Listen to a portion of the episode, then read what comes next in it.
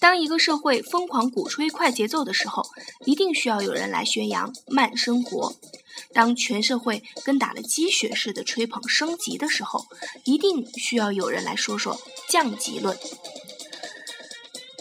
今天为你带来的是降级论，花式电台，我是冰花。当我零七年进入互联网行业的时候啊，就是那个呃，在拳击馆里做陪练的小角色。我被迫去跟全国各地的泰森比拼，结果累得个半死。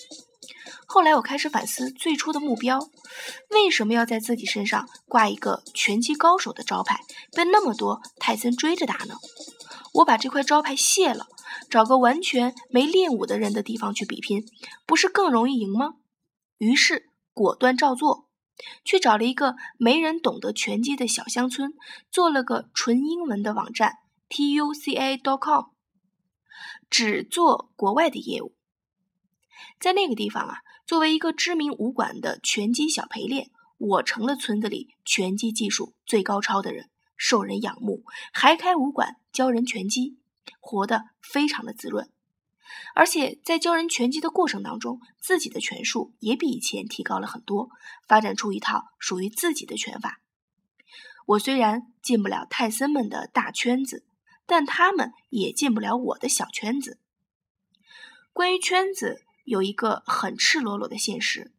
不会是你进入圈子，只能是圈子进入你。很多人会四处找关系，说：“哎，帮我介绍给某某某吧，我想进入你们的圈子。”这样的人是永远进不去这个圈子的，因为圈子的天性是永远追求更高一个层级的人。而我们的大部分人其实都在以低一级的属性，占着更高一级的位子，徘徊在更高一级的圈子的边缘，与更高一级的人竞争，幻想着自己可以升级到那个圈子里去。也许永远进不去，悲催的努力一辈子；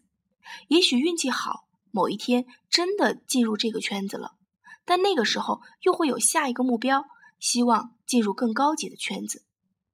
这是一场没有终点的战斗，永远的追求升级，永远的累。哎，你有没有想过降级呢？如果一个来自微软的高级工程师辞职去一个养猪场做开放平台的经理，那么他的到来不仅会让养猪圈感到无比的荣幸，更是意味着。利用他在 IT 界训练出来的高效工作方式和逻辑思维能力，他可以掀起一场养猪行业的革命，使得二十年后会出现的人性、高效、开放、协作、健康的养殖方式提前到达。在这场革命中，他会活得非常有价值。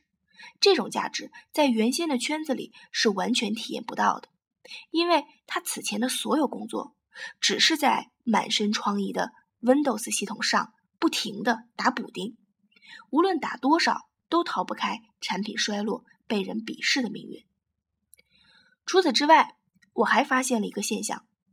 中国消费者在与奸商们的长期斗争中，已经培养出了一种非常苦逼的品质。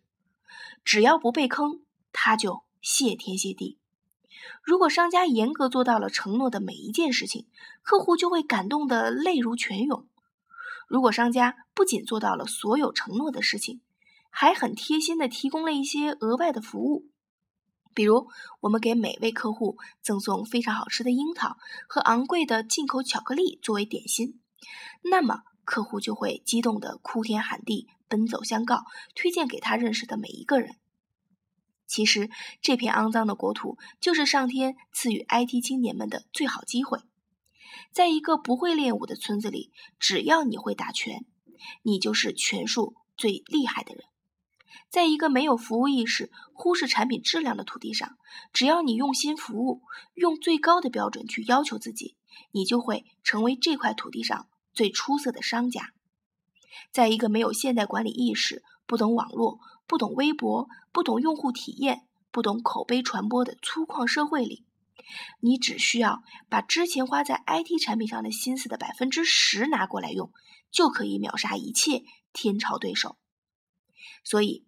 ，IT 青年们，当你在为网站的转化率苦苦思索的时候，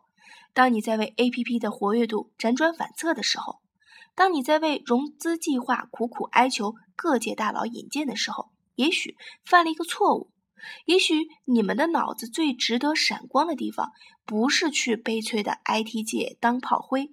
而是应该去按摩界啊、餐饮界、烧烤界、早餐界、理发界、送花界、纺织界、装修界、婚庆殡葬界、成人用品界、现代养殖界、有机蔬果界、个人护理界以及汽车修理界等等等等。与 IT 界相比。这些行业的确相比而言比较初级，他们的老板连 QQ 都有可能发音为 QQ，他们的员工可能一辈子都还没有用过 E email，当然也不一定了。那跟他们解释什么是 SEO，什么是用户体验，什么是用数据挖掘，他们可能在听你说完之后，呃，完全就懵掉了。正是因为如此，这些行业才是。如此的，在现代社会下变得有点不堪一击。正是因为如此，当智商高达一百四十七的 IT 青年还在为诶三 K 薪水拼命，而智商可能人家还没到一百的烧烤店老板正坐在一个非常高档的网吧里玩着前面那位青年开发的 APP 的时候，我就忍不住的仰望星空。这些原始而纯粹的行业。这些传统行业正在等待 IT 精英们的降级，如同蒲公英一般的伞兵在黑夜里从天而降，长驱直入，用最智慧的产品、最优质的服务来拯救这些早就可能不小心就会死掉的行业。屌丝的生命将会绽放出银色的羽翼，无比丰满，无比性感。也许这个降级对于。传统行业的升级是一个最完美的结合呢。